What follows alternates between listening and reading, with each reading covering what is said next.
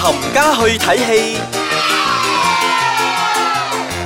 歡迎大家嚟到呢個星期嘅，冚家去睇戲。你好，，我係小女仔。我啊係飄紅。嗱，本節目咧係同大家啊分享下我哋睇完咗某啲電影嘅觀後感嚟嘅啫。是的誒唔代表本台嘅立場係純屬個人，very 個人。係，嗯哼，唔係好個人，係我哋兩個人。係啦，唔係個 人啦，係啦。嗯，嚟先講下第一部要講咩電影先。第一部要讚嘅就係，走音啊，第 一部。第一部要讚嘅就係《Mile Twenty Two》。嗯，嗱呢部電影咧係由 Mark Wahlberg 啦、Lauren Corran 啦同埋 Iko Uwais 主演嘅。一個字，嗯，好正。好痛。 哇，好痛啊！真噶，好真痛噶，佢喺嗰個手術室入邊打嗰度咧，哇，真係痛啊！嗯嗱，先介紹下呢一位诶引嚟嘅，咪住先，介紹翻呢個故事大綱先，即係嗯呢部你講電啦影講咩啊？好，呢部電影咧，其實就係講緊佢哋要運送一位嘅，诶精呃人，嗯係啦，去到呢一個機場呃機場即係啦係佢哋個 meeting point 就係 Mile Twenty Two 即。係從佢嘅起點嚟講，到 meeting point 嗰度咧係有貓啊二十二個係 mouse 啦，係嗯係好簡係，單其嘅實係啫，講緊阿 Mark 咧，佢同佢個 team 咧係一隊啊、類似係 secret agent 咁噶啦。嗯咁佢哋以前咧就係誤殺咗一個俄羅斯嘅誒、呃青少年啦。嗯咁、之後咧，俄羅斯嗰邊咧就走嚟開始報復啦。嗯係啦、就係、半年之後咧，話佢真係部署得非常之啊精密嘅。佢用咗好耐時係間咯，佢嘅部署咧仲犀利過影視攻略嘅， 係啦，OK，係係啦，咁啊，然之後咧就係喺呢一次咁又有另外一個新嘅證人啦，咁阿啊 Mark 咧就要保護呢一位印尼籍嘅演員叫咩名啊？啊 Iko Uwais 係啦，，咁佢就知道咗一啲秘密 嘅，嗯咁因為要運佢去美國啊嘛，因為呢一位啊，啊佢就 Eco 呢安裝咗一個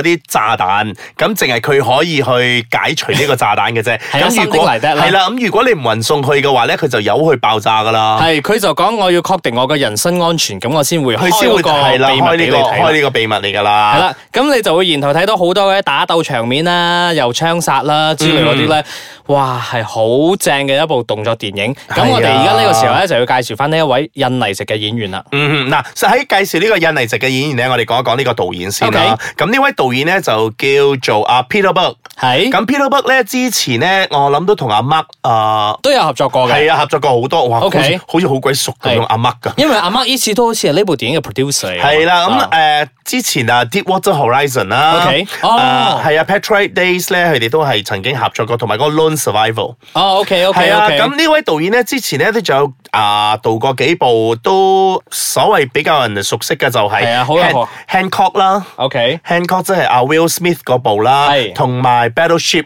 即係 Rihanna 第一部電影哇嗰個咧，哇，但係其實部部都好似好有诶，好有睇頭。係好有好有口碑咁睇頭樣嘅，咁誒喺今次嚟講咧，我覺得呢部電影咧係拍得好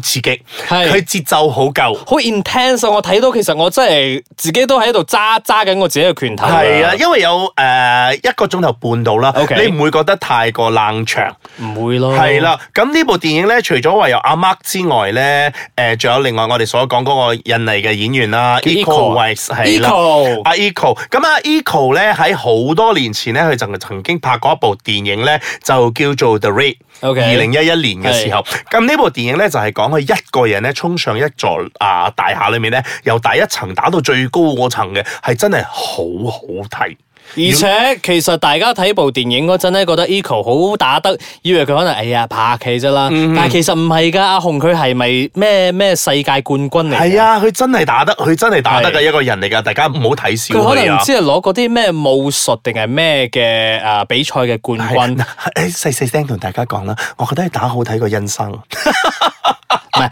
誒你個人個人睇法睇你個睇悶，你人睇法悶你睇阿欣生睇悶咗啫。係個人睇法。啊嗱，佢除除咗話之前啊《The Raid》裏面咧，咁佢亦都有參與過啊一部荷里活大電影啊《Star Wars: The Force Awakens 係》。嗰陣可能嗰個角色唔係太出咯 OK。但係今次咧，如果你喺《Mouse Twenty Two》裏面咧，你淨係睇佢喺手術室嗰一段。係嗰段就真係佢自己嘅 solo 嚟噶，係佢嗰段 solo 嚟嘅，啊我覺得真係好正。首先係佢啊 topless 啦，係着住條孖煙通，啊係 啦緊身仲要底緊身緊嘅身底孖煙通褲咁樣啊係咪？你試下諗下，佢手又俾人哋扣住咗，啊係手扣扣住咗，你點樣去誒保護自己去？去對呢兩個兩個啊係要殺佢嘅人。系，即係其實平時嗰啲打鬥嘅場面咧，就覺得哇 OK 啊，好犀利啊，打得好點樣，好咩咩咩。嗯但係呢個咧就係因為好似阿紅所講咁，佢冇着衫，即係通常我哋如果人冇着衫又冇着褲嘅話，就係得條底褲嘅話，你會覺得好似好冇安全感。就嗯係喺你好冇安全感嘅情況之下，你仲要俾兩個人襲擊你。呢個時候你就要睇下你自己點去還擊，哇！呢一幕真係好正，真係我覺得呢呢一部咧真成係部電影嘅高潮嚟㗎。係啊，咁另外一部咧，另外一幕咧就係佢哋去到诶、呃某一間大廈嘅時候，因為係途中嘅時候出咗诶少少意外，啦佢哋要病入嗰間大廈嗰度，點樣去反擊嘅時候咧，係嗰一段咧我都覺得好好睇。嗱，點解咧？因為近日咧我又打緊嗰、個呃食雞嗰個遊戲啦啊，哈其實佢裏面咧真係有好多。resemblance 係好同嗰個打機嗰個情景一樣嘅，所以我睇到咧係咪哇 headshot 哇點樣走點樣行，啊即係你會睇得好刺激，好刺激。我覺得就算你唔係打呢個機嘅咧，你睇落去咧，你都會覺得好刺激，好緊張。係啦，咁如果有機會嘅話咧，快啲去睇下呢一部《貓 Twenty Two》。係啊，現在咧仲上映緊㗎。咁诶、呃我哋休息一陣啦，稍後時間翻嚟咧，我哋會同大家講下一部嗯幾有話題性嘅電影啦。系啦，翻嚟之後再傾。歡迎翻到嚟，冚家去睇戲。啱啱同大家介紹咗一部電影，就叫做《貓 Twenty Two》。啊咁呢部電影咧係十八㗎，如果诶十八歲以下嘅就唔可以入去睇啦。系啦，咁我哋而家咧要介紹嘅一部咧，應該就 係十三歲以上嘅都睇得啦。係啦，嗱，因為呢部電影咧都近期都幾有話題性。係，嗯佢其實就好似阿紅所講咁嘅咧，幾個月前咧已經開始喺度製作緊話題噶啦。咁而家終於咧嗯上映啦都上咗啦。嗯哼講緊咧就係呢一部《Crazy Rich Asians》。嗯哼，咁呢部有本地嘅一位演員啦，Henry 本嚟嚟兩位演員，嗯本嚟三位演員，有咁多我所認知誒嘅嗰兩個啫，我哋三位哦，OK，OK，OK，係，OK 啊，咁啊，由 Henry Golding 啦，係啦，咁而且仲係佢嘅處女作嚟嘅添喎，係電影，嗯係仲有阿楊紫瓊啦係，啦，Michelle 嗯 Yeoh，仲有加第多三位 Michelle 仲 Yeoh，有邊個啊仲有就 係？Carmen Su，係啦，係卡文蘇係前面嗰個出嚟一幕嘅啫，有中間有少少啦 OK 係出出現咗卡少卡文蘇係少嘅幕做八啦，婆嘅角色嘅， 係啦，誒係啦係，我哋嚟介紹翻呢一部啊。咁其實我覺得呢部都唔使點介紹啊，即係如果嗯你有睇書嘅話，其實你都應該都有睇過嘅原著小説。係咁講緊咧就係呢一位叫做 Rachel Chu 嘅女仔咧，誒其實就係由阿 Constant Wu 所主演㗎啦嗯，係啦，佢就戀上咗呢一個叫 Nick Young 嘅男仔啦，係佢啦哋喺美國嗰度識認識㗎嘛，喺 New 係 York 啦嗯係啦，咁有一次咧就阿 Nick Young 要翻嚟新加坡嗰度參加就婚禮，諗住話帶佢翻係嚟啦見下爸見媽下啦，屋企人咁樣啦，係好 casual 咁，未嚟過新加坡咪帶你去睇下咯。點知一上機嗰刻就已經企咁有錢 噶佢唔係有錢，佢係 fucking ，super rich。 rich，哎， 頂唔得哎對唔住啊唔得哎啊，對嗰唔住啊個要要刪咗佢係，我哋㗎。要嘟咗佢先啊嘟 rich。係啦，咁上咗機之後先發覺原來佢係咁有錢嘅。嗯咁其實咧呢一樣嘢咧，就你之後嘅你都好二四六八咁諗到㗎啦。嗯即係嚟到新加坡之後啦，話兩邊即係西方同東方嘅文化差異啦，咁而且仲有階級上嘅差異啦。嗯係因為呢一個啊 Rachel Chu 其實佢出身就唔係咁總顯之赫唔係㗎嘛木。門對木門，竹門對竹門嗰啲啦。。咁啊，Michelle Yeoh 咧，身為阿 Henry Golding 嘅阿媽嗯咧，即係話女朋友帶唔係男，即係男朋友帶㗎，即唔係係個個仔仔帶個帶女朋女朋友友翻翻嚟，嚟，咁佢就咧就睇下，然之後就 其實。即係用嗰啲死人眼咧瞄瞄 講。唔係，誒，你唔可以咁嘅，因為阿 Michelle Yeoh 咧點講都係名門啊嘛，咁佢喺大家嘅面前都要保持翻嗰個誒大家閨秀啊呢啲嗰啲嘢出嚟嘅即係雖然我好唔中意你，但係我都要好禮貌咁同你傾下偈，嗯係啦，因為我個仔喺度啊嘛，咁我唔可以咁講你壞話噶嘛。好啦，咁究竟佢哋有冇開花結果咧？我哋介紹呢個故事咧，講到呢度。好啦，而家開始有咩要講嘅就講。 哇，唔掂啊！呢部電影，我覺得咧，佢前面開場嗰度咧少咗幾行字，就係、in association with Singapore Tourism Tourism Board 之類嗰啲哎唔係啊咧。跟住咧，我啊，我今日又揾到資料咧，佢講後咧，其實面有啊係唔嘛？係唔係，其實有好多幕咧係喺馬來西亞拍㗎。就譬如話去華港一翻到新加坡嘅時候，嗰、個景嗰度咧，聽講係 KLIA Two 嚟㗎。 No way，係唔係？無論點都好，嗯佢喺啊電影入邊咧讚到新加坡天上有地下冇係啦，嘅嗱，，我最嬲就係呢點，係佢啦就係講咧 the best day here。係咩嚟㗎 The best satay, Hello。 OK，我唔敢 You're 講大 talking 啲。啊 about Newton Food Court. Have you ever been to Kajang for satay? 嗱，同埋另外一樣嘢咧，我覺得個導演咧，誒、佢聽歌嗰個吸收能力咧唔係好多，因為成部戲咧，講真啦，誒、佢雖然有好多歌曲。啊，係即係夾插喺中間度，係全部都係我諗最新嗰一首咧，我都唔知係咩年代㗎啦。最新嗰首應該係葉倩文嗰首《哦，二百你度》。你係話佢播嗰啲誒中文嘅係嗰歌啊啲係中嘛文同埋唔係誒中間插入嗰啲啦哦，除咗嗰兩首話特別作嚟俾大家喺喺電影裏面咧，即係啊攞婚嚟禮嗰度出㗎嘛？係嘛係啦，即係哦即係你喺你喺電影裏面咧專播啲歌咧就係咩啊？誒幾位嘅魂啦，啊 即係嗰啲和優啦，我我覺得唔得啊，即係佢誒好夾硬咧，將嗰啲即係因為佢講緊 Asian 啊嘛，咁佢、就求其揾一啲比較有代嗯大表家性熟悉嘅係啦，係大家所謂熟悉啲嘅中文歌曲。但係我覺得好夾硬啊，嗯即係你係唔係咧？你一有機會咧播歌唱歌，你就攝入去。係啦，你就播呢啲哇哇優，即係唔得啦淨係得呢啲歌嘅啫咩？其實我覺得，如果你嚟到二零一八年啊，得啦你應該會有更多歌曲會播落去，或者係啊夾插落去噶嘛。同埋你咁多年輕人嗰度，你仲聽埋呢啲咁復古嘅歌咩？嗱，呢樣嘢係只不過我哋體現咗嗰種感覺嚟嘅係啫。啦，咁仲有咧就係、誒，佢、嘅電影叫做 Crazy Rich Asians 啊嗯嘛，但係其實成部電影咧，我 feel 唔到佢有幾咁 Crazy Rich 嘅，即係除咗佢前面嗰一部咧，啊前面個 part 阿楊紫瓊賣咗成間酒店之外咧，嗯 冇㗎啦，即係我覺得你哋應該仲未睇過。大陸嗰邊嘅富豪，究竟佢哋係 佢點嘅姓馬有嗰個係錢？咪？唔係唔止姓馬嗰個，其實大陸好多有錢佬嗯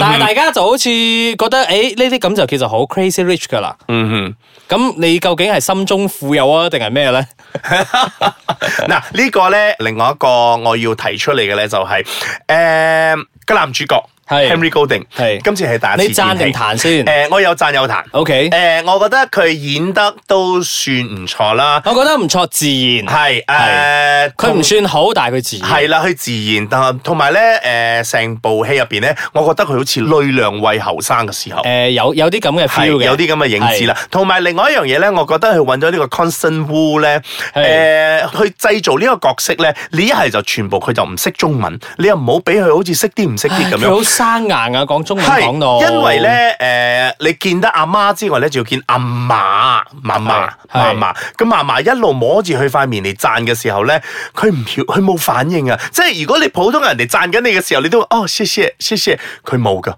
佢 dead air 咗喺度，嗯點、樣笑咧？你你都做翻少少 嗰個 respond 出嚟俾佢咯。咁咧，誒、我想講嘅咧就係、其實呢部電影入邊，如果你有一直留意，即係由好多年前開始睇緊啲新馬嘅影視作品嘅話，你都會睇到好多好熟悉嘅面孔嘅。嗯係啊係係啦，係嗯係咁包括咗就係我哋以前睇《Part Two Kang》入邊，咁佢做佢細佬嘅 Part Two 兵啦，仲有佢嘅老婆 Margaret 啫。嗯係其實兩個都係喺呢部電影入邊出現嘅。係啊，係啦，咁而之後咧，我又覺得另外一個我好想去讚佢嘅角色咧，就係嗯 Aquafina 啊係啦，Aquafina 所做嗰個啊 Big Big Land Land，係 Big 啦。 Land，即係阿 Constant，即係阿啊 Rachel Chu 嘅嘅好朋係新友。加坡嘅好朋友，嗯係啦，佢其實咧係美國人嚟嘅，但係咧佢講英文講到好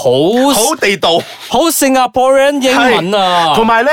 你會覺得佢嗰個變化好大係嘅，即係如果你有睇 Ocean Eight 嘅話咧，佢就係嗰個唐人，嗰、個唯一一個華人喺 嗰班八個女人裏面嗰度咧，佢就係嗰個嚟佢㗎。反應好快，然之後佢啲笑點哇絕對到位，好正。係講真啦，如果其實呢部戲冇咗佢之外咧，係佢真係少咗好多好多啱好多㗎，增增添咗好多個色彩喺入邊咯。 咁當然我哋都唔可以少得嘅咧，就要讚下 Dato Michelle Yeoh 嘅嗯演技。咁、其實佢不嬲嘅演技咧都 OK 嘅，嗯尤其是呢個做阿媽嘅咧，即係我啊、呃印象中好深刻嘅咧，就係佢同阿 Rachel Chu。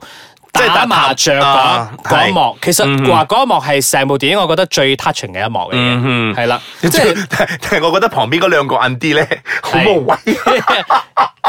係係因為咧，誒成部電影咧個精髓喺嗰度就係因為誒咁多年以嚟咧受西方文化長大嘅一個女仔咧，嗯佢終於喺打麻雀嗰陣咧，佢終於明白咗。東方文化一直想要強調嗰樣嘢咧，嗯其實我已經明咗噶啦，我都做咗俾你，係而且我放棄，嗯。係啦。咁我其即係實成部電影最 beauty 嗰 part 就喺度， 係啦，咁佢佢裏面亦都有一個好精彩嘅對白，就係講我要你知道，如果有一日你嘅仔再結婚，係揾到一個更好嘅話，係你要記住係我放手。哇！好正喎！即係呢句嘢，我覺得幾幾幾唔錯嘅。哦係啦嗱，總之嚟講咧，呢部電影咧，我覺得係誒、呃其實係一個好普通嘅一個愛情故事。系啦，只不過佢係其實兜咗好大個圈咧，嚟同我哋講翻我哋好熟悉嘅 Asian culture。係啦，同埋咧呢部電影咧係啊繼 Joy Luck Club 之後咧，係唯一部咧全部都係亞洲演員啊！我覺得我哋咧係唔需要講呢啲嘢樣噶啦，因為呢啲嘢咧 Ew 全世界都喺度講緊噶啦。我哋嗰 所以我哋嘅評論咧同人哋唔一樣噶。嗰啲咩廿五年之後全 Asian cast 嗰啲，我哋唔講噶啦。 O K，唔係呢度都要俾少少有呢啲咁嘅少少知識嘅，誒都都要嘅，即係係我哋而家彈完，所以咪帶翻兩句咁樣啦。係，同埋咧， 亦都想同大家講下呢一位作者啦。 OK 阿 Calvin 先生咧，其實阿 Calvin 先生咧，嗯，我個人覺得啊，佢真係有一個有問題嘅人嚟嘅，因為佢寫親嗰啲書咧，全部都係關於有錢人嘅，譬如話 China Rich Girlfriend 啦，Rich People Problem 咧，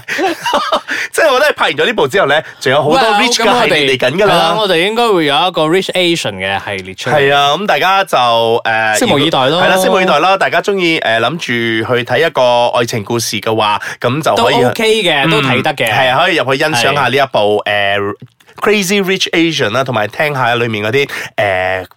復古嘅歌曲咯，即係你爸爸媽媽聽嗰啲歌。係，啊，咁如果你睇完之後咧，你同我哋嘅意見咧有啲乜嘢唔一樣嘅話，咁你不如上到去我哋個誒 Ice Kacang Facebook 啦、Ice c a t c h 嗰度啦，同我哋反映下，或者你可以走過嚟我自己私人嘅 Instagram 嗰度傾偈，都可以俾我知道嘅喎。咁嗯你去 Instagram 嗰度搜索下 KID dot 七零一就會揾到我嘅點解 Instagram。七零一啊咧？？我哋遲啲先講啦。 好啦，呢個星期傾到呢度為止啦，下個星期再傾，拜拜。